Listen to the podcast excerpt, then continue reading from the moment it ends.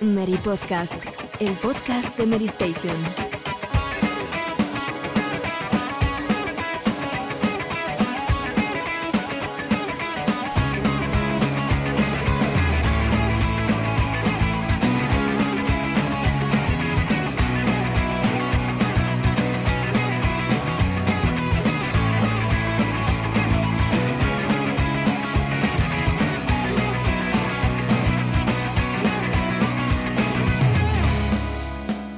Hola, muy buenas a todos. Bienvenidos una semana más al Mary Podcast, vuestro encuentro semanal con los videojuegos aquí en Mary Station, en la radio. Una semana más de confinamiento, seguimos en, estado de alarma, seguimos sin poder salir a la calle y eso significa que tenemos que recurrir al entretenimiento, muchos casos a los videojuegos y en este momento, si nos estáis escuchando, pues también a, a, vuestro podcast, ¿no? Así que, pues bueno, esperamos como siempre poder amenizar este ratito para que el día se os haga un poquito más llevadero y también para nosotros, ¿no? Que esto no deja de ser también un método un poco terapéutico para todos los que estamos aquí, para sociabilizar un poco, aunque no nos estemos viendo. Y espero que, que bueno, que, que, cuando termine el programa, pues estemos todos un poco mejor. Así que voy a ir presentando a mis compañeros y compañeras que están con nosotros hoy. Estamos el equipo completo. Y empiezo, por ejemplo, con, con Arasi. Arasi, ¿qué tal? ¿Cómo estás? Bienvenida. Pues muy buenas. Yo bien por aquí, pescando lubinas, pagando hipotecas, bueno, esas cosas, ¿no? Que creo que estamos haciendo más de uno. Y nada, con sí. ganas de hablar de actualidad y de más temas. Pues sí, hoy vamos a hablar de los mejores juegos para jugar en cooperativo porque al fin y al cabo la convivencia también es uno de los pulsos a los que nos tenemos que enfrentar durante, durante estos días de confinamiento. La gente sobre todo que vive con grandes familias y en pequeñas casas y, creemos que los juegos cooperativos pues son algo a lo que podemos eh, acudir sobre todo en fines de semana. Sigo presentando a la otra dama de la mesa, a Paula. ¿Qué tal, Paula? Tú también sigues con, con, con, Animal Crossing, entiendo. Sí, exactamente. Estoy totalmente viciada. De hecho, hoy han salido las horas que llevo jugando y ya son más de 70 en nueve días. Así que el vicio es interesante. Y sin duda tengo muchas ganas hoy de hablar de todos los temas de actualidad que presentamos porque dan un debate bastante majo. Pues sí, porque al margen de los juegos cooperativos, también, como veis en el título, vamos a hablar de Resident Evil 3 eh, Remake, uno de los videojuegos más esperados. Yo creo que no, no, me precipito si digo que es uno de los juegos más esperados del año, aunque salga tan, tan prontito. Era un título que esperaba mucha gente y que, bueno, para sorpresa de, de muchos, no ha tenido notas tan positivas como la segunda parte y Paula nos analizará todo lo que, lo que nos espera, lo que le ha gustado, lo que no le ha gustado y sobre todo pues cómo se ha recibido el título a nivel internacional. También tengo a mi compañía, a Borja, que no falla. Borja, ¿cómo estás? ¿Qué tal? Hola, muy bien, por aquí, eh, en casita, como tiene que ser, y yo puedo confirmar que llevo pero horas a Animal Crossing. no he caído. caerás como todos. Bueno, luego nos contarás si, si cuando salga Resident Evil caerás o, o, te abstendrás. Y también le traslado la pregunta a Alejandro que nos lo contará luego. Alejandro, ¿qué tal? ¿Cómo estás? Muy buenas. Eh, sí, yo voy a caer con Resident Evil 3. O sea, es uno de los lanzamientos más importantes de abril. Y por la parte personal, confinado, creo que ya va camino un mes. Nada, queda aguantando el tirón. Sí, bueno, queda todavía bastante para un mes, Alejandro. Ojalá llevásemos ya un mes confinados, pero, pero todavía queda. De hecho, llevamos eh, poco más de dos semanas, así que esperemos que, que, la situación mejore y que sobre todo la salud impere, que es lo más importante en estos momentos. Así que vamos a beber un poquito de agua, vamos a ponernos cómodos y empezamos con la sección de actualidad que hay cosillas interesantes. Titulares. Comenzamos con algo que a todos los suscriptores de los eh, servicios de membresía de Sony, Microsoft, etcétera, pues interesará. En este caso ya podemos confirmar los juegos Gold de, de Xbox de Microsoft, que la verdad es que se han, se han presentado sin anuncio, es decir, se han liberado los juegos esta, esta mañana de martes que estamos grabando sin, sin que hubiera anuncio mediante. El anuncio no se ha producido hasta la tarde y bueno, Alejandro, cuéntanos cuáles son, porque yo he de reconocer que uno de ellos lo he puesto a descargar tan pronto como he terminado hoy de trabajar y reconozco que después de que grabemos voy a dedicarle unos, unos cuantos minutos, una horita larga a este juego de conducción. Cuéntanos. Estaba claro que va a ser el juego de las cuatro ruedas, ¿eh? A partir del 1 de abril y hasta el 15 del mismo mes, eh, todos los suscriptores de Xbox Live Gold o Xbox Game Pass Ultimate podrán descargar Project Card 2 y Fable Anniversary.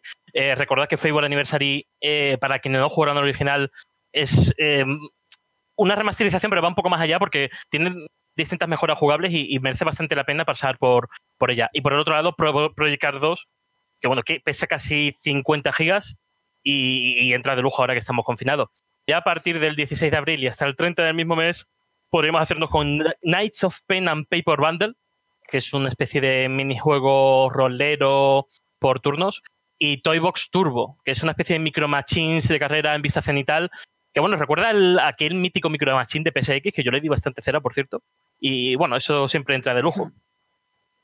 Sí, yo creo que, vamos, mi valoración personal, no sé qué opinaréis vosotros, es que se trata de un buen mes, sobre todo porque yo creo que, vamos, Alejandro, Project Cars 2 yo creo que es uno de los mejores simuladores de estos últimos años, capaz de competir en lo que es su tarea de simulación, no arcade, sino más eh, del sim racing puro. En consola era muy, muy, muy profundo. Yo lo jugué bastante en Play 4, pero ahora en Xbox sí que le tengo ganas de, volver a darle. y, además, dentro del género, creo que junto a Forza en Xbox One, es el que mejor se controla con mando para aquellos que no tengan un, volante con force back.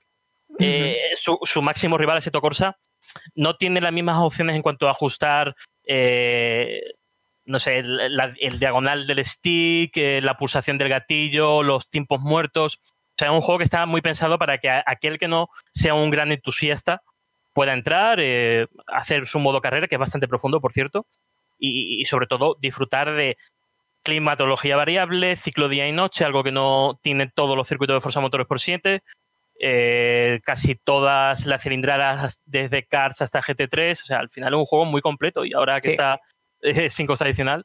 Además, eh, cabe decir, a colación de, esta información, que, el estudio fue adquirido por, por Codemasters. Entonces, bueno, veremos. en principio, esto no iba a impedir, a impedir que, que la propiedad intelectual continuase su curso, pero, pero vaya, eh, no sé si esto querrá decir algo y también lanzo la pregunta, no sé si creéis que el hecho de que estén regalando Fable Anniversary puede significar que en el futuro, en el futuro cercano tengamos novedades de la, de la saga Fable.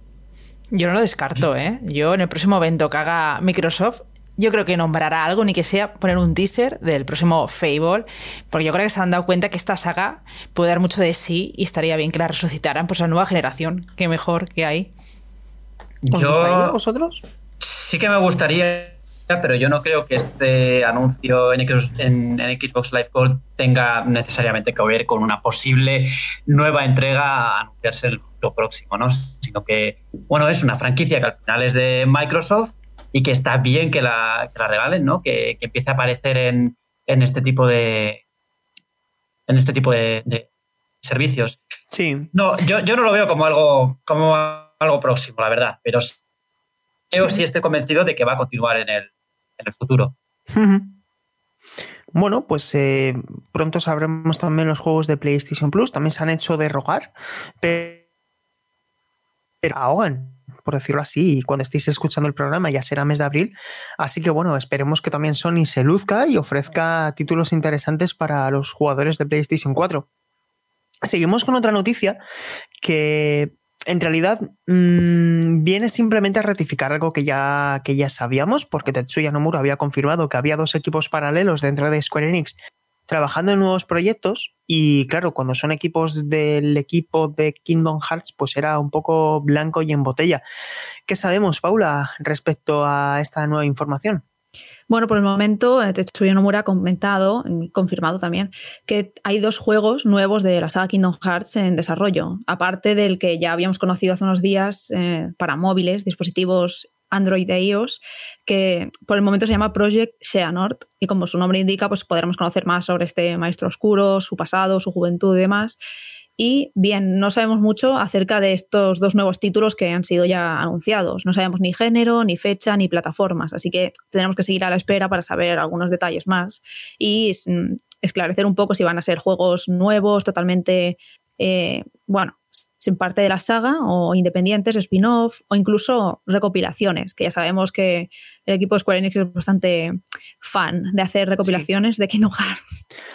¿Creéis que, seguirán, ¿Creéis que seguirán la tónica de seguir disgregando la saga en plataformas distintas? Ya sabemos que este juego va a ser, va, a haber un, juego de móviles, pero el siguiente juego mm, será algo potente o será algo secundario. ¿Qué, qué opináis al respecto? Mm. Vamos, esto, si te anuncian mañana uno exclusivo de Stadia, me lo creo. O sea, eh, yo lo que... sería, ya, sería ya el brote, ¿no? Por cierto, el, juego para móviles sí tiene eh, nombre definitivo, es Dark Road, y, mm, que era Project Shadow, efectivamente. Además, el proceso de votación eh, tuvo una participación popular, fue bastante interesante como lo hicieron. Yo, sinceramente, creo que la recopilación de 1,5 más 2,5 remix, es decir, los dos recopilatorios, todo lo que abarca sin contar 2.8 y, y, el 3, eh, yo creo que puede llegar a Nintendo Switch eh, finalmente porque creo que el público, siempre lo digo, el público de Nintendo es muy fan de, Kingdom Hearts y yo creo que sería una buena noticia y sobre todo que es plausible a nivel técnico. El 3 lo veo un poco más complicado, pero, pero estos dos recopilatorios sí que creo que podrían llegar finalmente a Nintendo Switch. También no descarto que, que vuelvan a hacer Imaginaos, ¿eh? una entrega exclusiva para Nintendo Switch como hicieron con, con Dream Drop Distance o incluso con Birth by Sleep en PlayStation, en, PSP o en, Nintendo 3DS. No sé, eh, quién sabe, ¿no? Sí, no me parecería mal que sacan algo más, pero a mi parecer creo que es una saga que ya deberían dejar un poco... Mm, no morir, pero sí descansar al menos, porque el Kingdom Hearts 3 sí que se, fue un título muy esperado por toda la comunidad, pero mm, creo que yo me incluyo en ese grupo de personas que piensan que el argumento está tan manido y ya se ha ido tan, ya es un lío ya, que no sé, no tan difícil, o sea, perdón, difícil disfrutar. Igual, Paula, más que abandonar la saga, deberían de, utilizar un arco argumental nuevo, es decir, coger otra, el mismo mundo, los mismos mundos, eh, un nuevo personaje principal y eso, comenzar de nuevo, ¿no? Por así decirlo, pero, pero bueno, en lo que se refiere a juegos de Kingdom Hearts, tampoco hemos tenido tan principales, quiero decir. Hombre, Borja, es que hay una particularidad y es que todos los spin-off son principales. Es decir, todos los spin-off no cuentan nada que no sea prescindible para entender la historia, ¿entiendes? Entonces, eh, al final, e-, ese es el gran problema de Kingdom Hearts, que todos los títulos te revelan algo que, que, al final participa de alguna manera en, en, Kingdom Hearts 3, ¿no? Por eso es tan importante jugarlos todos si quieres enterarte de todo. Yo creo que lo que podrían hacer, y creo que la analogía no es del todo desacertada, es como en Star Wars, la saga de Skywalker, que al final, tal como decías, Borja, que esto suponga el final de una etapa y se empiece otra, ¿no? Otra etapa eh, al margen de todo lo que rodea el universo de Sora. No lo creo, no lo creo por, por varias cosas, no quiero entrar en ningún tipo de destripe, pero no creo que se haya dicho la última palabra de la historia de, de la historia de Sora, vaya, dentro del universo Kingdom Hearts. Veremos. Hombre, esto que, esto que dices de, Star Wars es muy significativo, porque acaba la, acaba la saga Skywalker, pero no se cree nadie que vaya a acabar la saga Skywalker de verdad, porque vamos a tener cómics, eh, libros, series y de todo que va a seguir avanzando en ese. No les des ideas. No les des ideas. No, se las estoy dando yo, ya lo saben que va a pasar. no, no lo digas dos veces, porque a lo mejor mañana tenemos que hacer una noticia de Kingdom Hearts llega a Netflix y va a ampliar la historia que no conocíamos de, de Riku. Y, sí, claro, una experiencia interactiva de, las de Netflix, ¿no? Sí, los capítulos impares dicen una cosa. Sí, sí, sería curioso, ¿eh? Sería curioso. Bueno, em, tenemos también que comentar algo que afecta directamente a, a, la situación actual, porque el coronavirus afecta también a la industria de la producción, de, de la distribución de todo tipo de productos industriales, incluidos los videojuegos. Y eh, Capcom y Square Enix, de manera independiente, eh, comentaban hace unos días y avisaban de una posible escasez de unidades de Resident Evil 3 Remake y Final Fantasy VII respectivamente, primero en Europa, luego también a Estados Unidos, es decir, todo el mercado occidental y simplemente pues venían un poco a decir eh, que, pues eso, que podía haber escasez de unidades en el lanzamiento y, bueno, también Borja te doy paso porque eh, ha ocurrido algo durante los últimos días, se ha empezado a vender el juego Final Fantasy VII, ¿cómo, cómo ha reaccionado la compañía y qué, eh, qué puedes decir? Sí, la verdad es que al principio eh, Square Enix envió varios comunicados anunciando que no podían garantizar que las unidades físicas fueran a, a llegar a las casas de los jugadores a tiempo, pero luego volvieron a en su blog y en redes sociales eh, una noticia en la que informaban que habían enviado con antelación las copias físicas para que, bueno, eh, fuera más sencillo que eh, en la situación en la que estamos de coronavirus, los pedidos llegaran antes, o sea, llegaran a tiempo del lanzamiento. Lo que pasa es que esto implica que igual llegan antes de, de esa fecha. Por lo que la empresa lo que ha pedido es que por favor que no empecemos a spoilear y a sacar capturas por las redes sociales porque, porque bueno, ya es que ya se ha visto en, en las propias redes sociales gente que les, ha, les acaban de dar el ok de que, de que, se están enviando las copias. Incluso han salido fotos ¿no? ya de, de aquella edición deluxe, etcétera. Eh, en mi caso, que yo tengo reservado el juego desde hace un porrón de tiempo, desde el E3, eh, acabo de entrar a Amazon y me pone que me llega el 15 de abril. Así que no sé si será así o, o, de repente se adelantará la fecha, pero vamos, que, que seguir informando. Ya.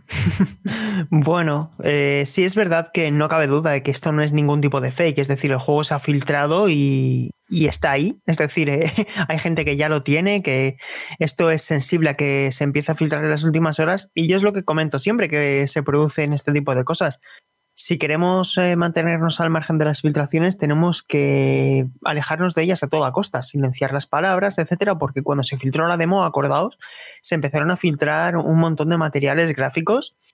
Y bueno, yo espero y deseo que todo aquel que lo tenga reservado en formato físico pueda hacerse con el juego en el, en el lanzamiento. Yo, viendo esta situación, finalmente lo, lo, voy a comprar en formato digital porque es un juego del que no pienso deshacerme y como ya digamos me he deshecho de ese romanticismo del físico en prácticamente todo, pues no tendré ese problema, digamos, que es un problema que por suerte tiene solución, ¿no? Que al final eh, que todos los problemas sean esos, ¿no? Sí, yo, Pero yo vaya, también. ¿el qué, Alejandro? Sí, que yo, que yo también he decidido hacerme con él en digital, lo tenía reservado Sí. la edición Deluxe en Game, pero la he cancelado y, y- y he optado por, por reservarla en PlayStation Store. Y, de hecho, lo- los 100 gigas que, que pesan no, no son ningún impedimento. Quiero decir, al final, con la precarga tendremos tiempo de sobra y la reducción de la banda de PlayStation Network no impedirá que lo podamos disfrutar a partir del día 20. O sea, Eso del 10, que, eso que comentas es bueno apuntarlo también porque el otro día por motivo de trabajo tuve que descargar un, juego. Eh, la semana pasada era One Piece, Pirate Warriors 4, y tardó 400 minutos en, descargarse, que para que nos hagamos una idea son pues más de 7 horas, ¿no? Y, y eso se debe... Tengo buena conexión, ¿eh? En circunstancias normales hubiera tardado una hora a lo mejor, pero entre que mi ciudad está habiendo muchos problemas de red y que la reducción de ancho de banda está siendo considerable, pues a lo mejor merece la pena en esta situación anticipar un poco la descarga, ¿no? De si vas a jugar después de cenar a un juego, pues a lo mejor te merece la pena ponerlo a descargar X. ¿Cu- Después de cu- comer. ¿Cuánto pesaba? One Piece? Eh, tan solo pesaba 35 gigas. Pues fíjate. Yo mira que tengo reservado el juego desde hace tanto tiempo y además a un precio que súper es- súper extraño porque me, me- mm, ya sabéis con esto de Amazon que, que bajan el precio de repente y lo tengo por cuarenta y pico euros.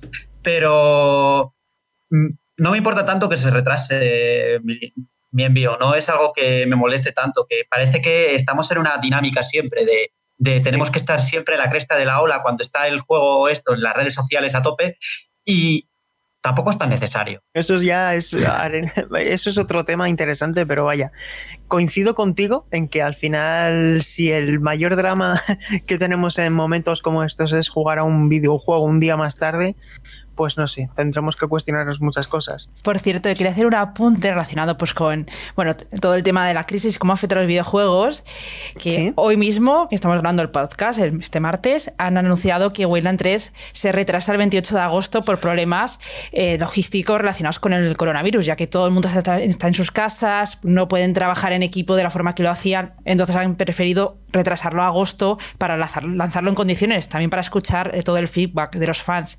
Y se rumorea que The Last of Us podría retrasarse. no sé si habéis leído que, bueno, como Nate Druckmann ha parado la cuenta atrás que estaba haciendo en Twitter y han saltado las alarmas. Pero bueno, es como digo, es un rumor, pero no me extrañaría que más juegos se retrasarán por esta crisis, porque también es... No, para mí está está bastante claro, de hecho, esto es bola de cristal, pero yo creo que The Last of Us parte 2 se vuelve a retrasar. ya queda grabado. yo también, no. Esperad, no abráis este melón todavía porque lo vamos a hablar dentro de un ratito. Estoy totalmente de acuerdo con vosotros, pero, pero sí. Eh, luego lo comentamos porque creo que esto es muy, muy interesante. Eh, yo, por cierto, tengo un drama. Esto cuento una confidencia. Estoy detrás de Ring Fit Adventure desde Nintendo Direct porque eh, descubrí que necesito tener ese juego desde que combinaron el ejercicio con el ritmo, que me parece una combinación loca. Y quiero Ring Fit. Y he preguntado a un compañero que trabaja en, en Game y me ha dicho que que, puedo que, la espera se puede hacer demorar meses y me he venido un poco abajo. Y me he venido un poco abajo porque, porque se está revendiendo en portales muy conocidos por casi 400 euros. En fin. Sergio, yo tengo un drama peor, ¿eh? Ya sabéis que, bueno, ya sabes que analicé Ring Fit Mary Station.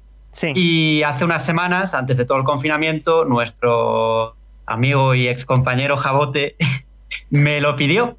Así que está en casa de Jabote y no puedo acceder a él. O sea, Jabote está poniéndose, fino, fino para el verano y tú estás sufriendo sin el Ring Fit.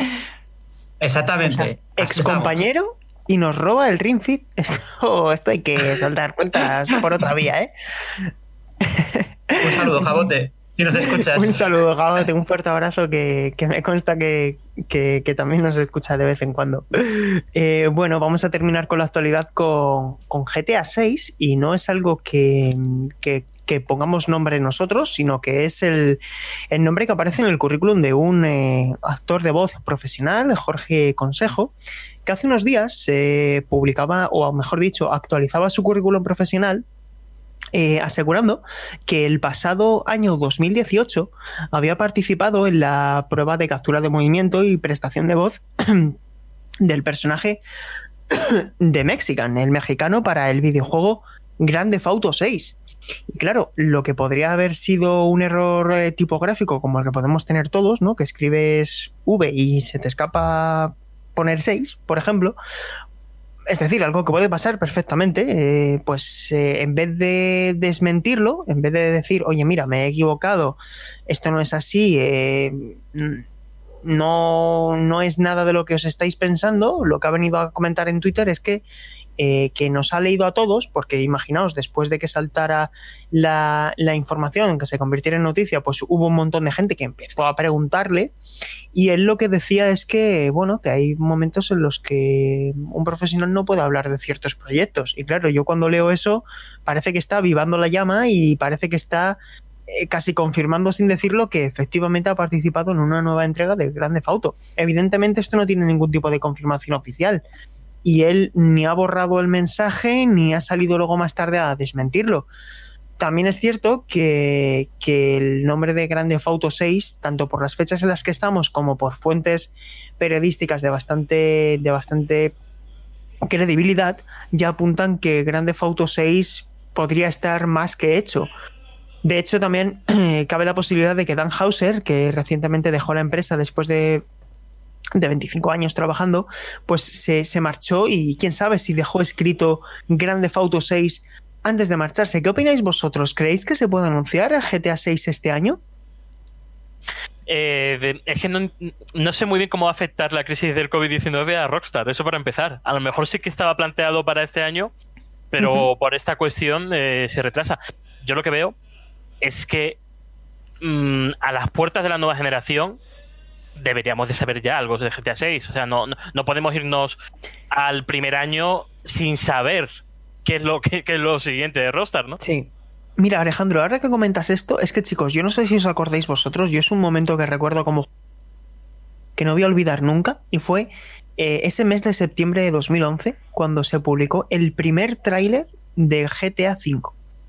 Que luego tuvimos que esperar como 6 u 8 meses para el segundo, que luego se publicó otro, y al final había como un tráiler al año hasta 2013 que hubo un par de, de trailers más, hasta septiembre de 2013 que se puso a la venta. Es decir, lo que quiero decir con esto es, ¿de verdad es si, si eh, Rockstar tiene planeado que, que, GTA 6 se lance a final de año, lo cual yo también descarto bastante, pero imaginaos, que, se, que tenga un proceso de promoción en un espacio de tiempo tan reducido? Yo lo descarto, yo, o mejor dicho, más que lo descarto, lo, lo pongo en duda. Es algo que me extrañaría mucho que este título, en todo caso, para finales de 2021, pero 2020... Tal vez esperen a que la nueva generación esté más asentada ya a inicios de 2021 o algo así. Es posible que cambien un tanto su estrategia de información y lanzamiento de tráileres y no sea tan espaciados, eh, como dices, de un año de diferencia, sino que, no sé, mm, cuando empiecen a salir las nuevas consolas ya nos presenten las primeras imágenes de GTA 6 y poco a poco pues ya mm, se vaya acercando esa fecha de lanzamiento. Pero yo tampoco creo que a finales de año lo tengamos. Le queda mucho, ¿eh? Para mi opinión. Eh, yo creo que en 2022 como muy pronto, porque un juego de esa envergadura, que ya se rumorea que el mapa va a ser más grande que Red Dead Redemption 2, bueno, yo creo que le queda bastante tiempo de cocción y más con la crisis actual. O sea que yo creo que será complicado el desarrollo a este estudio y a muchos más. Sí, o, a lo, mejor también aprovechan para rentabilizar aún más Red Dead Redemption 2, como pasó con GTA V en la nueva generación, y pasar esa etapa de los primeros, el primer par de años, ¿no? Con, con un Red Dead Online en PlayStation 5 y Xbox Series X. No mm. sé, hay formas también de monetizar el trabajo que acaban de realizar, porque estamos hablando, salió en 2018. si es que, eh, Alejandro, con GTA V, esta gente ya vive con el online. Si es que siempre está en el top de todo, o sea, no creo que, podrían sobrevivir con ello. GTA V fue el videojuego más vendido en España en formato físico en febrero de este año. Que es el último dato que tenemos de AED, la Asociación Española de Videojuegos. Es decir, el, mayor problema que tiene GTA VI es el mismo que tiene Mario Kart 9. ¿Cuándo vas a sacar Mario Kart 9? Pues cuando Mario Kart 8 deje de vender. Es que, eh, no sé si me entendéis, eh, hmm. Mario Kart 8 sigue estando en el top, eh, sigue siendo el videojuego más vendido de Nintendo Switch y es una remasterización. Y, GTA V sigue vendiendo exportas. Si, además, en 2019 tuvo su mejor año en facturación a través de GTA Online. Yo creo que esto también es un aspecto que interviene directamente en lo que estamos diciendo. A lo mejor es más. Es preferible esperar a 2022 que la futura generación de consolas esté ya más instalada y poder hacer aún así un videojuego multiplataforma, es decir, que también se tenga en cuenta PS4 y Xbox, al margen de PC, por supuesto. Y, yo creo que tiene más sentido comercial, pero claro, esto es jugar con una bola de cristal, ¿no? Eh, porque incluso con todo esto que estamos diciendo, eso no quita que ya se hayan podido hacer procesos de grabación, etcétera, y no sé. Pero sí que es verdad que el COVID-19 puede trastocarlo todo. De hecho, eh, bueno, luego lo hablaremos, pero yo creo que este año ni siquiera vamos a jugar a muchos de los juegos que se han retrasado de primavera a otoño, pero bueno. Y llegamos un poquito hacia el final de la actualidad, chicos. Eh, Borja comentaba antes por línea interna que mm, Call of Duty Modern Warfare 2, eh, que por cierto es mi Modern Warfare preferido, ya el remaster ya está, ya está disponible a través de los portales digitales, así que todo aquel que, sea amante de, de, ese, para mí, gran videojuego, de la saga de Infinity Ward, pues ya tiene el modo campaña disponible a su disposición. Así que, bueno, chicos, vamos a ponernos cómodos, vamos a activar el modo cooperativo y vamos a comentar cuáles son nuestras preferencias. A debate. Pues bueno, como comentábamos antes de, adentrarnos en el programa, eh, estos tiempos de confinamiento pues eh, nos invitan a jugar en cooperativo, nos invitan también a jugar a veces en solitario, pero sobre todo a intentar que el, videojuego sea una de esas vías de escape más, más leales para, todos nosotros. Eh, Borja me comentaba antes de empezar que él es un lobo solitario, yo también, pero he de reconocer que, en estos momentos, pues eh, incluso este pasado fin de semana, cuando jugábamos todos a Animal Crossing, pues, pues sentí también que, es, que es en estos momentos cuando más me apetece jugar en, en modo multijugador o incluso en modo cooperativo. No sé, a vosotros también, y esta es la primera pregunta que os hago. ¿Es en momentos complicados cuando más os apetece jugar jugar con gente? ¿O, o, cuándo, os, despierta a vosotros en vuestro interior esa, esa gana de jugar acompañado, sea eh, de forma online o sea de manera presencial y local? Eh, Alejandro, por ejemplo, tú, empieza. Es que yo, yo me encuentro en, esa tesitura de despertarme eh, sobre las 3 de la tarde. No, despertarme no. Es que estaba diciendo despertarme. No, sí, no, mal, hemos entendido, tranquilo. Claro, son las 4 de la tarde, abro WhatsApp, War, ponemos War y directamente encendemos Xbox y nos metemos en una partida de Warzone. Yo llevo desde que salió habitualmente jugando en compañía de otros dos jugadores a, a, esta Battle y, siento su calor a pesar de la distancia a través del micrófono, pues eh, lo, que estamos jugando, ¿no? Bueno, eh, sí es al final lo que te pide el cuerpo, al fin y al cabo, ¿no? Hay gente, yo, yo por ejemplo, ya lo comento, eh, a mí me está apeteciendo ahora más que antes. Hay momentos en los que, no sé, es como que ahora es una forma también de, sentir, de sentirte más acompañado, ¿no? De, no sentirte tan solo en momentos donde a lo mejor echas en falta eh, cierta compañía de, algunas personas. Eh, Paula, tú que, que, no vives sola tampoco, ¿cómo, ¿cómo estás afrontando estos momentos de cuarentena? ¿Estás jugando más en compañía que antes? Yo, por mi parte, de también señalar que Animal Crossing ha salido en el mejor momento posible, porque hmm. eso, al vivir con mi pareja y un par de compañeros, eh, tenemos tres el juego en esta casa, entonces es muy fácil mm, conectar con ellos y estar en todo momento jugando en cooperativo, por así decirlo, de, oye, ¿qué fósil te ha tocado hoy? Pues venga, yo no lo tengo, nos lo cambiamos. Y tanto eso como nuestros mm, hermanos, familiares, amigos cercanos, tenemos todos grupos así para comentar las cosas. Y creo que es un juego que eso es ideal en estas situaciones para poder estar siempre en compañía, que aunque no estés jugando en el mismo momento, siempre le puedes enviar una carta darle un regalo a esa persona para decirle cualquier tontería, pero eso alegra ya. Te puedes mm, encender un momento la consola y recibir ese mensaje que un amigo te ha dejado y alegrarte el rato. Entonces creo que es bastante importante. Yo tampoco personalmente soy de juegos cooperativos, pero este la verdad es que lo estoy disfrutando en gran medida. Yo creo que algo en lo que también convendremos todos, y esto lo comento también a tenor de, de la demanda y el tráfico que está habiendo de este tipo de, publicaciones en, en, webs como, como la nuestra, ¿no? De gente que está demandando party games, que está demandando juegos para jugar en familia y yo creo que al final eso es una respuesta de que evidentemente ahora hay más necesidad de, que recomendemos ese tipo de, experiencias, ¿no? No sé, Borja, si es también un, bueno, ya me lo decía antes, ¿no? Que es un lobo solitario, pero, pero cuando, cuando hay gente en casa y tal, ¿te, gusta jugar con gente en cooperativo? Borja, ¿cómo, cómo llevas tú este tipo de experiencias en videojuegos? A ver, más que en cooperativo, yo cuando es, me reúno con amigos y tal, eh, suelo jugar a juegos más competitivos, así divertidos como Mario Kart o Mario Party, en los que, en los que, más, que más que cooperativo es contra, contra gente, ¿no? Pero si, hablo de, un cooperativo así que me, que me apetece jugar y que de hecho llevo mucho tiempo queriendo volver, pero al final nunca vuelvo, es Sea of Thieves de, de, Xbox One y también está en PC, claro. Me parece muy divertido, muy divertido y además eh, yo es que lo empecé a jugar cuando lo lanzaron, ya sí. más de un año, y ha cambiado bastante a lo largo de todos, estos, de todos estos meses. Y otro juego que me gustaría recomendar, que es bastante, bastante, bastante, bastante más viejo, porque me voy hasta la primera PlayStation, es Star Wars Jedi Power Battles, que no sé si lo conocéis, pero que es uno de los juegazos de, de Star Wars. Eh, de este, este título lo jugaba yo durante todo el verano con, un compañero y, si tenéis alguna oportunidad de haceros con él, eso lo estuvo en PlayStation, creo que no salió en PC en su momento. Pero, pero bueno, ahí queda, la, ahí queda la recomendación retro de, la semana. Bueno, realmente, para que la gente lo entienda, no es que solo quiera que hablamos hoy de, de juegos cooperativos, sino de juegos con modo cooperativo. Es decir, juegos que podamos jugar en, modo cooperativo, Borja, porque al final eh, sí que es verdad que hay juegos eh, cooperativos en el sentido de que tienen que jugarse por necesidad con alguien y juegos que tengan modo cooperativo, como comentaremos luego con algunos ejemplos que, pondremos sobre la mesa. Em, ahora sí, ¿tú cómo, cómo llevas todo esto? ¿Te gusta jugar con gente? ¿Eres más de, de encerrarte con tus buenos auriculares y vivir la experiencia sola? ¿Cómo, cómo lo llevas?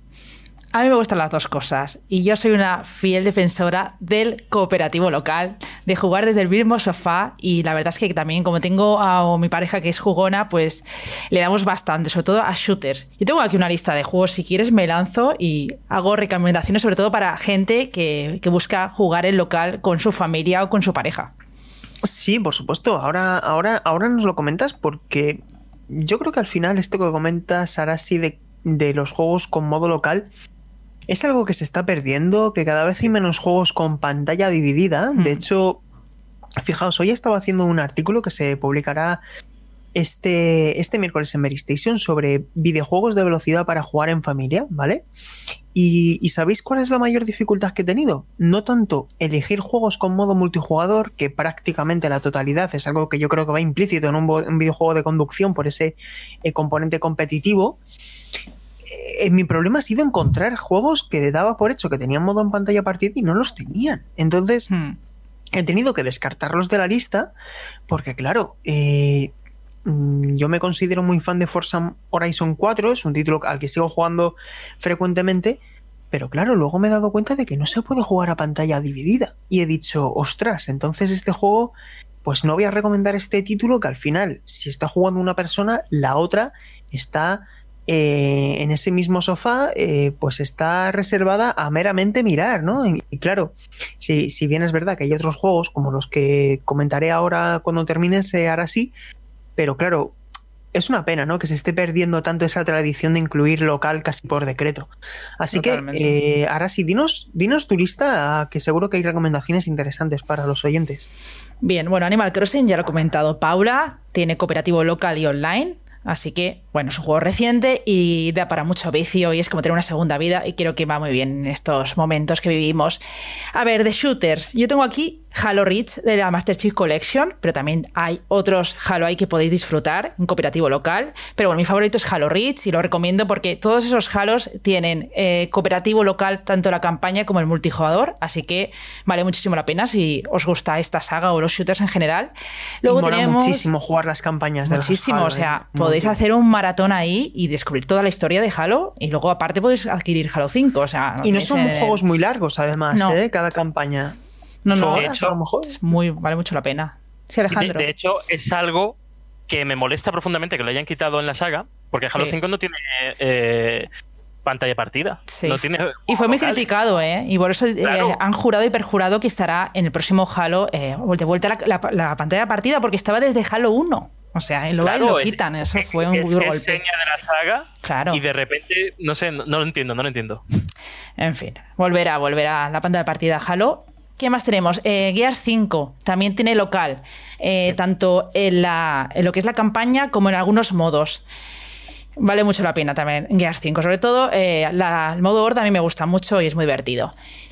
Dejamos los shooters de lado y vamos a las plataformas acción que yo creo que estos son los favoritos de mucha gente. Tenemos Super, Bomber, Super Bomberman R, que bueno, salió al principio todo de la Switch y que voy a decir de un Bomberman. Es un juego súper divertido. Ha mejorado muchísimo, ¿eh? Sí. Ha mejorado un montón. Sí, tenía input lag, me acuerdo al principio, muy feo. Ahora, ahora se disfruta muchísimo, ¿eh? Con las últimas y actualizaciones. Le han añadido un montón de cosas. Sí, sí. sí. Esto es un juego que, que, nunca falla y te echas unas risas que, bueno, increíble. Este Super Bomberman.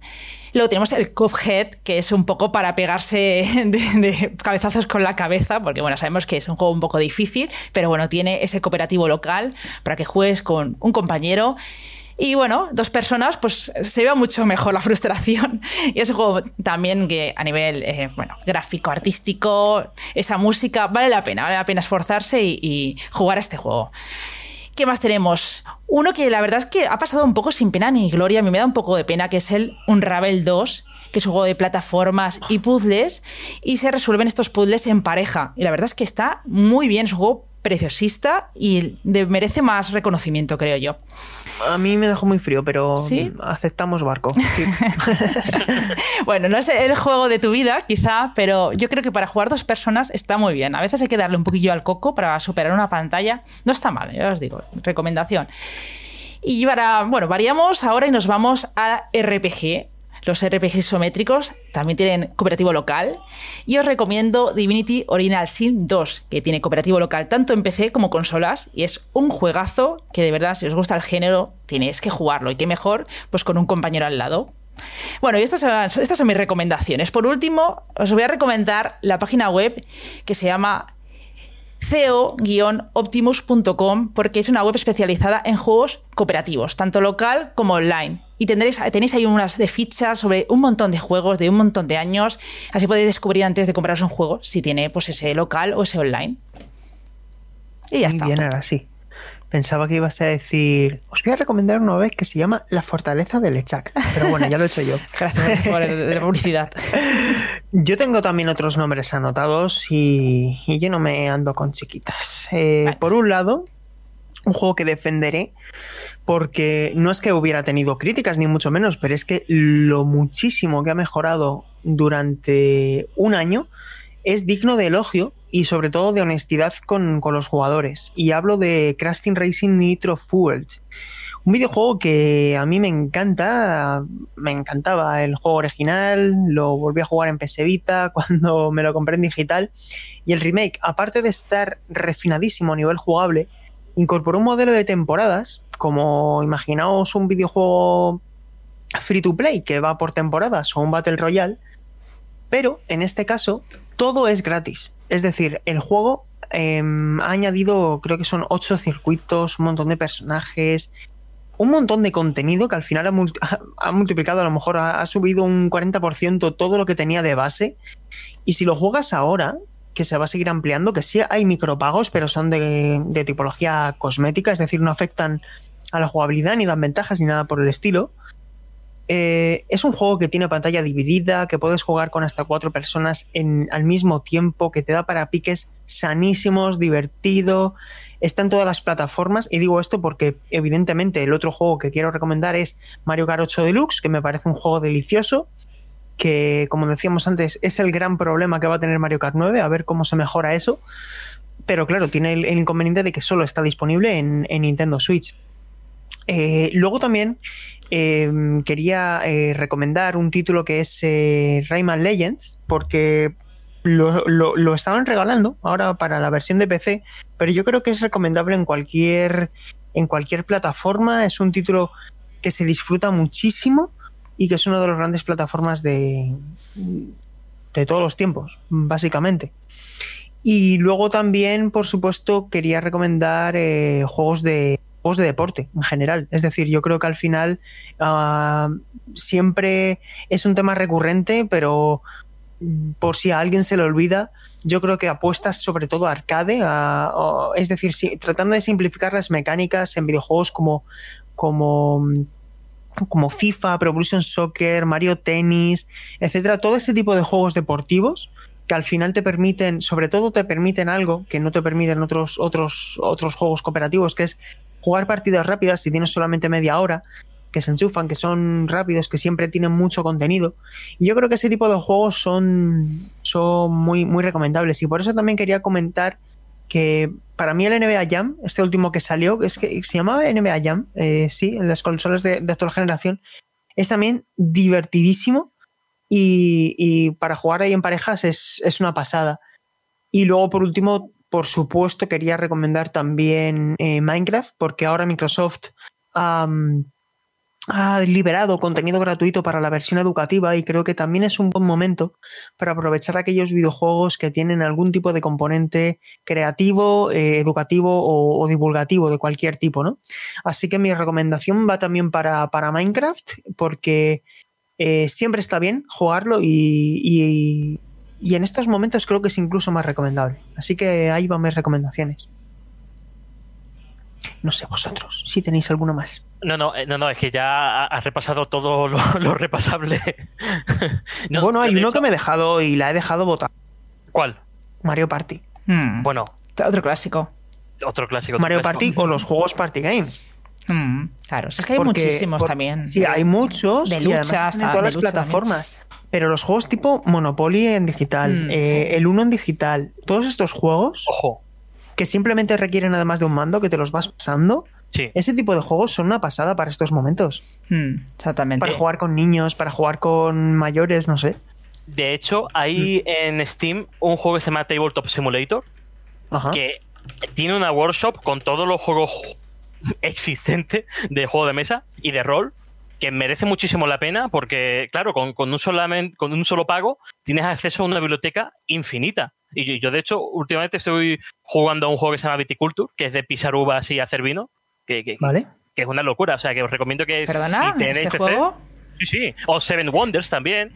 O sea, Y nos No. hemos dejado, eh, chicos, otra saga de videojuegos que es súper divertida jugando en cooperativo porque está pensada sobre todo para eso, son juegos lineales, son juegos sencillitos, que son los juegos de Lego. Es que los juegos de Lego para mí Mm, también. son súper divertidos. En- Cuando yo tenía 10 años menos de los que tengo ahora, me encantaban. Y creo que es una saga que ha sabido renovarse poco a poco, que además ha elegido muy bien las licencias en las que se ha basado. Los de Lego Marvel son súper divertidos. Harry Potter, Star Wars, Piratas del Caribe. Además, no voy a decir todos porque me estaría a lo mejor pillando los dedos, pero la práctica totalidad de ellos tienen modo multijugador local. Y son juegos que son muy fáciles de entender y que son muy recomendables para jugar en cooperativo, en compañía.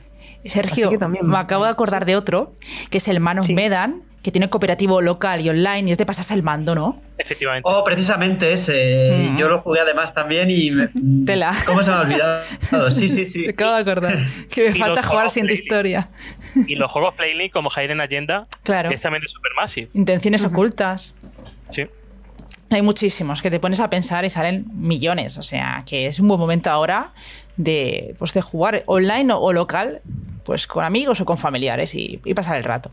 E incluso el último apunte que hago, porque vuestras listas han sido ya muy completas, eh, hay títulos que son single player, pero se pueden disfrutar en compañía de alguien eh, de forma presencial, pasándonos el mando. Por ejemplo, mm, Arashi estaba con Death Stranding, también pasándolo con su pareja. Yo, eh, Lace Attorney, también me lo pasé en cooperativo, digamos, entre comillas. Mm. Así que no hay ningún impedimento para poder disfrutar de cualquier título en compañía si así lo queréis. También, Sí, ¿verdad? sí, sí, sí. Eso es verdad, porque al final, por ejemplo, eh, Paula, que a mí también me gusta mucho la saga de Saturni, los videojuegos de, de Layton, que el último de hecho está disponible también en, en- en sobremesa en Nintendo Switch, ese tipo de títulos de resolución de puzzles, cuando estás acompañado de alguien, pues a lo mejor también es una buena manera de poner en común ideas, de ver cómo se resuelve el puzzle de un videojuego, incluso de aventura. Yo creo que al final no está muy bien traído esto, Paula, porque al final mm, la ausencia de modo cooperativo no impide que un videojuego se pueda disfrutar en cooperativo y creo que eso es, es interesante, ¿no? Videojuegos más, más eh, eh, contemplativos, no sé, al final el videojuego se puede disfrutar en compañía, en definitiva, sea como sea sus modos. Hmm. Y no sé si tenéis alguno más por ahí o, o vamos ya a la salsa. Vamos A la salsa. Yo, yo salsa. Sí, sí. Vamos a la salsa. Paula, te dejamos el testigo, traga saliva y cuéntanos qué te ha parecido ese Resident Evil 3 remake. A ver, he de decir que yo no jugué al original en su momento, debido a que era bastante pequeña cuando salió, y jugué un poquito el, el principio, así, ahí en esos callejones de Raccoon City, cuando te viene el primer zombie, un poquito más, y luego pues lo vi jugar a mi padre. Entonces, he de decir que no sabía exactamente cómo era el original, pero sí que me vi gameplays y todo para estar informada y hacer una comparativa. Eh, he de decir que este remake me ha gustado, lo he disfrutado muchísimo, y de hecho me quedé con ganas de más debido a su duración. Ya sabía que era breve, pero al terminar, después de cinco, como mucho seis horas, eh, corrieron los créditos por la pantalla y me quedé como, "Mm, ya está. No sé, me esperaba como que hubieran añadido una capa nueva de profundidad, de extensión, de algún modo, ya que es un remake, podrían haber reinventado de alguna forma la historia para hacerla más extensa, incluso, no sé, hacer dos rutas. Sé que en esta historia nos vamos pasando el control en diversos capítulos entre Jill Valentine y Carlos Oliveira, pero podrían haber hecho algo reinventivo em, para dar eso, más extensión a este título y justificar pues su relación precio-duración, que siempre es tema de debate porque no siempre deben costar los juegos más baratos por ser más cortos y demás, pero todo este tema ha traído luego cola, que ya lo comentaremos ahora, y en cuanto a un breve análisis en sí, pues eh, es un remake, mm, diría un punto por debajo de lo que fue Resident Evil 2, debido a, a diversos elementos y bueno, más que nada es un juego mucho más centrado en la acción, eh, lo pasaremos mejor en el sentido de que no estaremos tan acorralados, eh, esa falta de munición que teníamos en Resident Evil 2 no la tendremos tanto en esta ocasión, siempre en cada esquina encontramos una cajetilla para rellenar nuestra escopeta o cualquier tipo de arma que encontremos. Y bueno, me ha sorprendido bastante el diseño de Nemesis, ha sido bastante guay enfrentarme a él en todas esas batallas de boss, encontrarlo por las calles de Raccoon City como Mr. X, eh, que ya lo dijeron desde Capcom, que sería, tendría ese papel similar. Esta vez es mucho más agresivo y rápido, así que tocará correr y esquivarlo con esa nueva mecánica que han metido del esquive, que es esencial por si no queremos gastar munición y simplemente esquivamos a todos los zombies que tenemos por el camino y vamos a una sala segura. Y bueno, básicamente eh, aguanta muy bien el tipo eh, gráficamente y técnicamente y es eso, el principal problema que yo le veo es esa duración y esa, esos recortes que han habido. Hay eh, algunos enemigos como los Drain Deimos que tan solo aparecen en una sección muy corta del juego, es una zona pequeña y luego no vuelven a salir. Entonces esas hierbas rojas mm, para curarnos ese parásito no se utilizan más en el juego, simplemente para mezclarlas con las verdes y tener una curación más potente. Pero hay ítems así que quedan desaprovechados y en general pues me ha decepcionado un poco en ese sentido, que yo esperaba algo más, algo más revolucionario y, que cambiara un poco esa base original que teníamos y la dotara de una profundidad mayor. Yo, yo, lo que te quería preguntar, Paula, es eh, sobre todo por Nemesis. Eh, por lo que he leído en los análisis, eh, aparece en la parte de la demo, se mm. extiende un poco más con una especie de parásito que has comentado, pero ya no vuelve a salir. O sea, las veces que tú ves, tú ves, a Nemesis son persecuciones o combate contra el jefe. ¿Qué, sí. ¿Qué te parece? ¿Cómo está equilibrado, no? Mm, me ha decepcionado un poco en ese sentido porque ese inicio promete esa revolución que menciono, que nos hubiera gustado ver, de que hubieran cambiado su presencia, sea mucho más constante en cada escenario al que visitamos podemos encontrarlo por ahí persiguiéndonos, pero tan solo se aplica a las primeras escenas en Raccoon City, esos dos primeros capítulos, y luego ya pues sus apariciones serán en batallas de jefe y en escenas cinemáticas en las que de repente mm, se destruye un edificio y aparece él en llamas para venir a nosotros o cualquier cosa así que ya ocurría en el original. Entonces, mm, por mi parte, me hubiera gustado verlo más en esa faceta que tiene al arranque del juego, que fuera un persecutor más constante para transmitir una sensación de, angustia y de, no sé, de nervios, de decir, está cerca, lo estoy notando. Solo me pasó al principio. Luego ya, os digo, cuando consigues el lanzacohetes y todas las municiones posibles y vas ahí a tope con munición y todo, pocas ocasiones serán las que tengamos mm, una sensación de angustia que, que tanto gustó en Resident Evil 2 Remake. Pero, Paula, ¿no crees que en ese sentido, mm, al final Resident Evil 3 se basa en el juego original y el título original ya era un título de acción mucho más orientado a la acción y menos survival horror que lo que fue Resident Evil 2 en su momento, ¿no? ¿No crees que igual el problema principal es que el título en el que está basado ya era inferior en su momento? ¿O ya era básicamente... diferente, por no decirlo, otra, por decirlo de otra forma?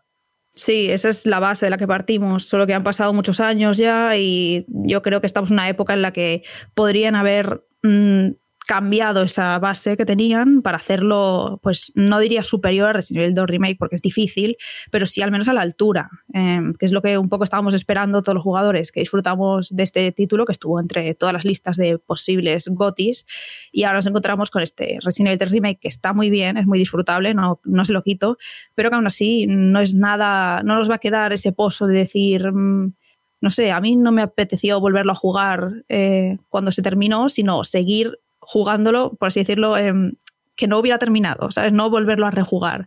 Entonces, también hay algunos elementos tipo mm, cambiados argumentalmente, el final es un tanto distinto, hay algunas escenas que cambian diálogos, cambian en general la presencia de los protagonistas y tal, entonces es interesante jugarlo tanto si eres fan de la saga como recién llegado, pero sí que hay que tener en cuenta lo que os digo, que no vayamos con la idea de que va a estar a la altura de Resident Evil 2 Remake porque no lo es así. Y es lo que dices, que es un poco que se mantiene lo que ocurrió en los finales de los 90. Paula, yo tengo una pregunta eh, muy rápido. Mm, ¿No es un juego rejugable, podríamos decir, como Resident Evil 2? Que claro, Resident Evil 2 pues, mm. dejó pues todo muy arriba, ¿no? Toda esa muy arriba. Sí.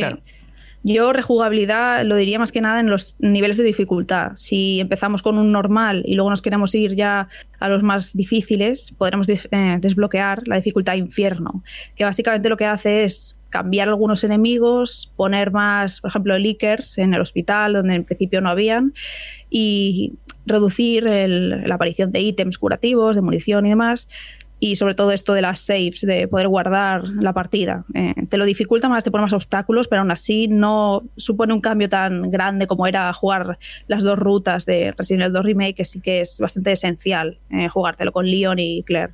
Mm, vale. Es que eh, al fin y al cabo, uno de los problemas que más se están achacando a este Resident Evil 3 Remake a nivel internacional es que haya tornado más a la acción que al survival mm. horror, ¿no? Que es precisamente lo que no hizo Resident Evil 2 Remake, que se agarró a ser un survival horror y, reducir la, la, munición, por decirlo así básicamente, ¿no?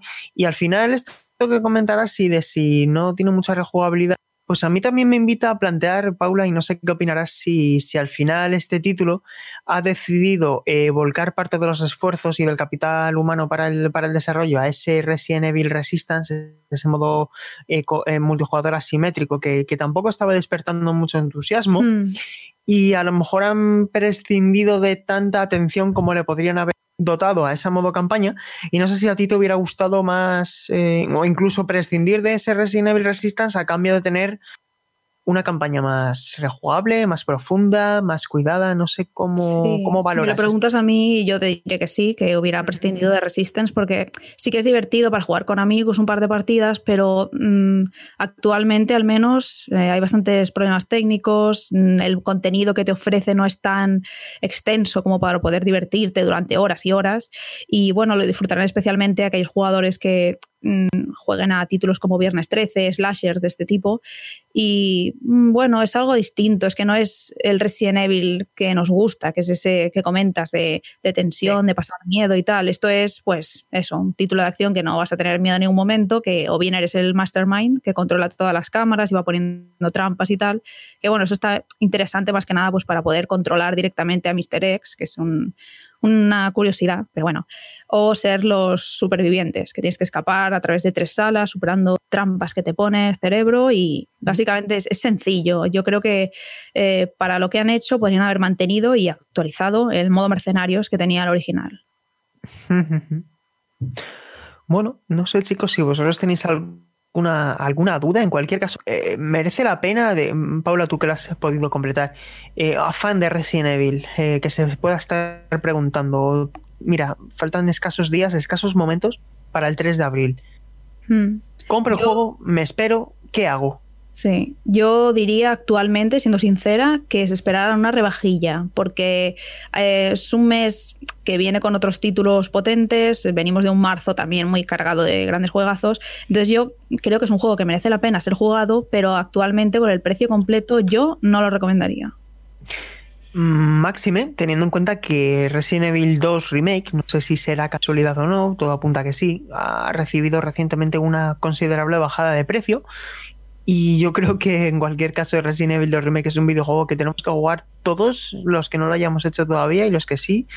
Eh, me refiero que todo el mundo tiene que jugarlo. Y, bueno, pues esperemos que, guste ¿no? a los fans de Resident Evil y todo apunta que fuentes bastante, con bastante credibilidad apuntan que este no va a ser el, único remake que tendremos eh, próximamente, así que bueno, pues eh, veremos, veremos. Se pone a la venta este viernes, este 3 de abril, y, ahí estará, en formato físico sí o no, y en formato digital seguro. Así que chicos, eh, vamos a ir ya terminando un poco, porque ya yo creo que hemos abarcado todo lo que queríamos. Al final, si queréis, comentamos por encima todo el tema que estábamos comentando de los retrasos rápidamente. Eh, lo comentábamos al principio del programa, que efectivamente el coronavirus mm, es un intangible que puede alterarlo absolutamente todo. Y bueno, hablábamos de videojuegos como The Last of Us y creo que, sí es interesante comentarlo. Ahora sí, si quieres, amplíanos un poco eh, lo que estaba sucediendo, ¿no? Esa pequeña información que comentaba, además lo comentaba un compañero, Diego González, del español, que, ¿Qué, comentaba? Eh, ahora sí, coméntanoslo. Bueno, eh, Neil Druckmann estaba haciendo una cuenta atrás en su Twitter de los días que faltaban para el lanzamiento de Last of Us 2. Y casualmente, eh, creo que fue, ha sido desde ayer que ha dejado de hacerlo. Entonces, claro, han saltado todas las alarmas y todo el mundo ha puesto grito en el cielo y están comentando que puede ser que haya un retraso de las of 2, cosa que no me extrañaría tampoco, como está pasando en otros juegos, como decía, de Wasteland 3, que hoy mismo martes han dicho que se va al 28 de agosto pues, por problemas logísticos, problemas de equipo, porque ya está todo el mundo en sus casas trabajando, también por el feedback que han recibido de la beta, pues quieren mejorar ciertas cosas. Entonces, bueno, en agosto se supone que las aguas estarán más calmadas y prefieren pues retrasarlo y lanzar un juego en condiciones. ¿Qué pasará con The Last of Us 2? No lo sé. Borja, tú también creías que, bueno, crees que se va a retrasar, ¿no? Sí, yo creo que va a ser a retrasar y encima Sony ya ha dejado entrever que, bueno, que los planes podían cambiar dado, dada la situación del coronavirus. Eh, ahora mismo nada es seguro. Eh, muchas empresas eh, están optando por los retrasos de juegos más allá de lo inmediato, ¿no? Evidentemente Resident Evil 3 Remake que va a salir ahora o Final Fantasy VII Remake que también va a salir ahora, pues eh, con todo ya preparado para el lanzamiento, pues igual retrasarlo no era la mejor opción, pero en estos casos, pues no te digo yo que, no vaya a cambiar la fecha de, lanzamiento, ¿no? Sí, es que de hecho esto que comentas, Borja, es interesante porque Sony Computer Entertainment eh, publicaba el otro día un comunicado, un comunicado que abarcaba todas sus áreas de negocio, abarcaba música, abarcaba cine y abarcaba también videojuegos. Y si bien reconocían que estaba habiendo un aumento considerable en el tráfico de sus servicios eh, en línea, ese es el motivo principal por el que han reducido el ancho de banda, también comentaban que, que había la posibilidad de que software, tanto de primeras compañías, es decir, eh, los Naughty Dog, los Sucker Punch, todo lo que son las primeras compañías, las first party, como las terceras compañías, eh, pues podían sufrir retrasos. Y no, no estaban anunciando un retraso, sino estaban dejando simplemente que todo lo que se fuese a comentar, todas las fechas, eran susceptibles a, a ser modificadas eh, eh, por, culpa del COVID-19. Y yo creo que al final aquí los que más perjudicados se pueden ver no son tantos los juegos, no son tanto los juegos que están programados para noviembre o diciembre, sino los que están programados para mayo, junio, julio, agosto, ¿no? Porque al final ahí sí que puede haber problemas logísticos, problemas para terminar el desarrollo, etcétera. En esos momentos tan duros como son las últimas semanas de un desarrollo antes de alcanzar la fase Gold, y yo también creo que Ghost of Tsushima, que todos estos juegos se pueden ir a después de verano por una cuestión de comodidad, ¿no? Y al final ahora mismo los estudios están trabajando en remoto y eso implica en algunos casos dificultades. No lo sé, al final es, es especular, porque es que quién sabe si las consolas de nueva generación se pueden retrasar o no 2021 por mucho que la web oficial de Xbox eh, pronuncie explícitamente Navidades de 2020 y PlayStation 5 también diga Navidades de 2020, eh, PlayStation 5 está al venir, al caer, al llegar. Quién sabe, ¿no? Pero yo sí que creo que por mucho que nos pueda disgustar, eh, algún videojuego importante sí que se va a retrasar. Así que mejor concienciarnos de que, de que todo puede modificarse y, bueno, pues esperemos que, sobre todo, pase lo que pase, no haya que lamentar el cierre de ninguna empresa, no haya que lamentar despidos ni nada. Que al final, si lo, el mayor problema es esperar unas semanas, unos meses más para disfrutar de los videojuegos, pues que ese sea el mayor mal de todo. Exactamente. Hay que entender también que muchas de estas cosas es para preservar, la salud de los trabajadores, ¿no? Entonces, también hay que entenderlo que hay que tomarse bien los retrasos. Sí, completamente, sobre todo cuando tenemos listas de videojuegos tan largas. Así que chicos, eh, vamos a pasar a la que estamos jugando y comienzo por Alejandro. Alejandro, ¿qué has estado jugando recientemente en estos últimos 14 días? Vale, bueno, aparte de Warzone, que ha sido mi juego principal, eh, he adquirido recientemente Mountain Blade 2 que me apetecía muchísimo. Eh, analicé el, el, por de consola 2017, si no me falla la memoria, y, encantado, ¿no? Pese a ser un acceso anticipado, eh, se nota muy.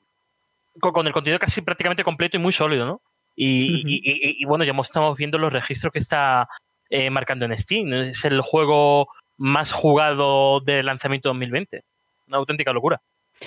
Más de 30 millones de jugadores eh, a un ritmo de crecimiento ligeramente superior al que tuvo Apex Legends, que cuando alcanzó los 50 millones de jugadores se estancó, se estancó un poquito.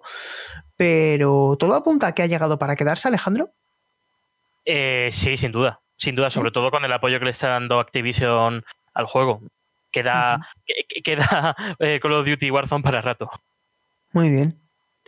Pues bueno, si al final el juego tiene buena calidad, pues me alegro de que te esté, de que te esté gustando. Eh, Borja, ¿tú a qué has estado jugando recientemente? Bueno, des- después de acabarme Zelda, Link's, eh, Link's Awakening, eh, me puse con God of War, que era uno de mis grandes pendientes, y ya lo he terminado. Oh, Y ahora estoy con la expansión, estoy con la expansión de, de Control, con The Foundation, sí. que, bueno, mm, es básicamente lo mismo que, el juego original, pero estoy un poco contrariado porque he notado demasiados picos de dificultad y mal. Y en el sentido de que aparecen, hay muchas oleadas de enemigos, muchas oleadas de enemigos que te matan y tienes que volver a repetir una y otra vez las mismas secciones, a veces desde puntos muy lejanos, que era algo que pasaba también en, en el juego original, pero en muy, muy contadas ocasiones y en, en esta expansión ocurre mucho más. Eh, creo que no está bien equilibrada la dificultad en, en esta expansión. Creo que lo hubiese, yo lo hubiese hecho de otra forma. ¿Qué te ha parecido el final de God of War sin entrar en spoilers? Eh, a mí el, el juego en sí en completo me ha encantado y el final también. Muy bien. No tengo Creo que no hace muchas falta decir quejas. nada más. La- No, no, no hace falta decir nada más. Paula, eh, te lo digo, Borja, por, porque no tengamos que lamentar editar nada. Paula, ¿qué, ¿a qué has estado jugando recientemente? Aunque creo Sí. que con la bola de cristal que tengo aquí en la mesa que no estás viendo, puedo adivinarlo. Sí, un poco ya os lo he dicho durante este programa. eh, yo he estado más que nada viciando Animal Crossing, también completado Resident Evil y bueno, el siguiente que espero así con más ganas es Final Fantasy VII, que ya está al caer y hay muchas ganas. A ver si es verdad que ya nos llega antes y a disfrutarlo a tope. Muy bien. Ahora sí, ¿tú qué has estado jugando? Animal Crossing New Horizons. Esa ha sido en mis últimas dos semanas y últimamente me ha dado por buscar códigos Dodo en Twitter y a saltar islas del hemisferio sur. Así, tal cual. ¿Tú también la has comprado en el bazar chino? Sí. en fin, que, que estoy encontrando cosas muy curiosas. O sea, la gente tiene ya islas mm, decoradas que, madre de Dios, creo que no duermen.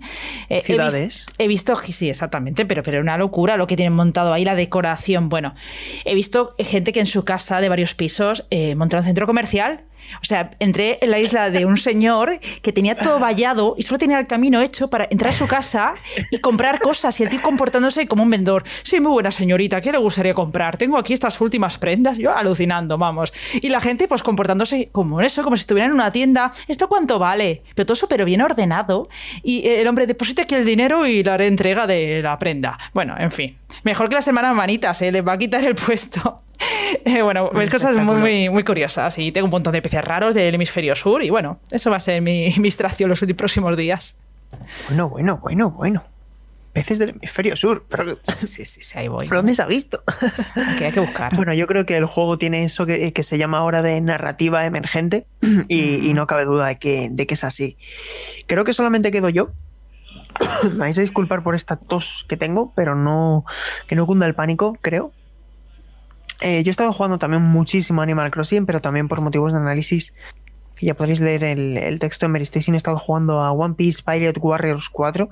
Soy un fan eh, declarado de la obra de Ichiro Oda y, me gustan bastante los Musou y creo que este título pues también está bastante bien, pero os invito a que leáis el, el análisis web si queréis conocer un poquito más. Luego también he estado avanzando con Murder by Numbers, que es otro título independiente que salió para la eShop y que reconozco que me está gustando mucho. Y en cuanto pueda me pondré con Orion de Will of the Whips, porque tengo muchas ganas de jugarlo, apenas he jugado la introducción. Y no sé si al encender la Xbox me tentará mucho ponerme con, con Project Cars 2, pero vaya, no me gustaría terminar, o sea, no me gustaría terminar el periodo de confinamiento sin haber terminado Ori. Así que, pues ahí están, ahí están los juegos. Hoy vas a pasar por la bandera 4, ¿eh? Te lo digo yo. Sí, ¿verdad? Sí, sí. Esperemos que sea, que sea porque el, juego es corto y el periodo de confinamiento también. Bueno chicos, como siempre eh, os recordamos que nos podéis escuchar eh, en iVoox, en Spotify, en YouTube y en Apple Podcast. Os agradecemos, como siempre, que escuchéis eh, el Meri Podcast. Os agradecemos que estéis ahí, que nos apoyéis, que nos sigáis y que sobre todo esperemos que este ratito pues os haya hecho que estéis ahora un poco mejor. Si es así, nos alegraremos. Así que también espero que vosotros, compañeros, eh, os paséis una buena semana, lo que queda, y, que sobre todo la salud os acompañe. Paula, eh, muchísimas gracias por estar aquí y nos escuchamos en, en 14 días. Pues muy bien, un abrazo a todos y eso, sobre todo salud, no salgáis y a pasarlo todo lo mejor posible. Pues sí, ahora sí. Eh, otro abrazo para ti muy fuerte, a ti que te tenemos eh, bastante más lejos porque todos nosotros estamos en Madrid, pero tú estás en, en Barcelona, así que muchísimo ánimo y mucha salud. Igualmente, mucha fuerza a todos y hasta el siguiente programa. Eh, Borja, bastante trabajo ya por hoy, es el momento de descansar. Un fuerte abrazo, mañana escuchamos y seguimos dándole a la maquinaria. Nada más que añadir y hasta la semana que viene. Eh, toca todavía jugar al control porque el análisis nos hace solo. Pero, pero bueno, al menos me frustraré solo. si me quedo atascado de nuevo. bueno, voy a hacer la broma fácil de que lo tengas todo bajo control, es lo importante. Alejandro, un abrazo. Nada, eh, encantado y como siempre, mucho ánimo y, y estad en casa. Exactamente. Yo me quedo en casa, hashtag yo me quedo en casa. Chicos, tenemos entretenimiento, tenemos salud, tenemos la suerte de poder estar en casa. Salgamos para hacer la compra, pasear al perro, tirar la basura y volvamos para que los sanitarios puedan seguir eh, haciendo su trabajo. Un abrazo a todos. eh, esperemos que cuando estéis escuchando esto estemos todos más cerca de volver a la normalidad. Un fuerte abrazo a todos. Gracias por escuchar el Meri Podcast. Nos vemos en 14 días. Chao, chao.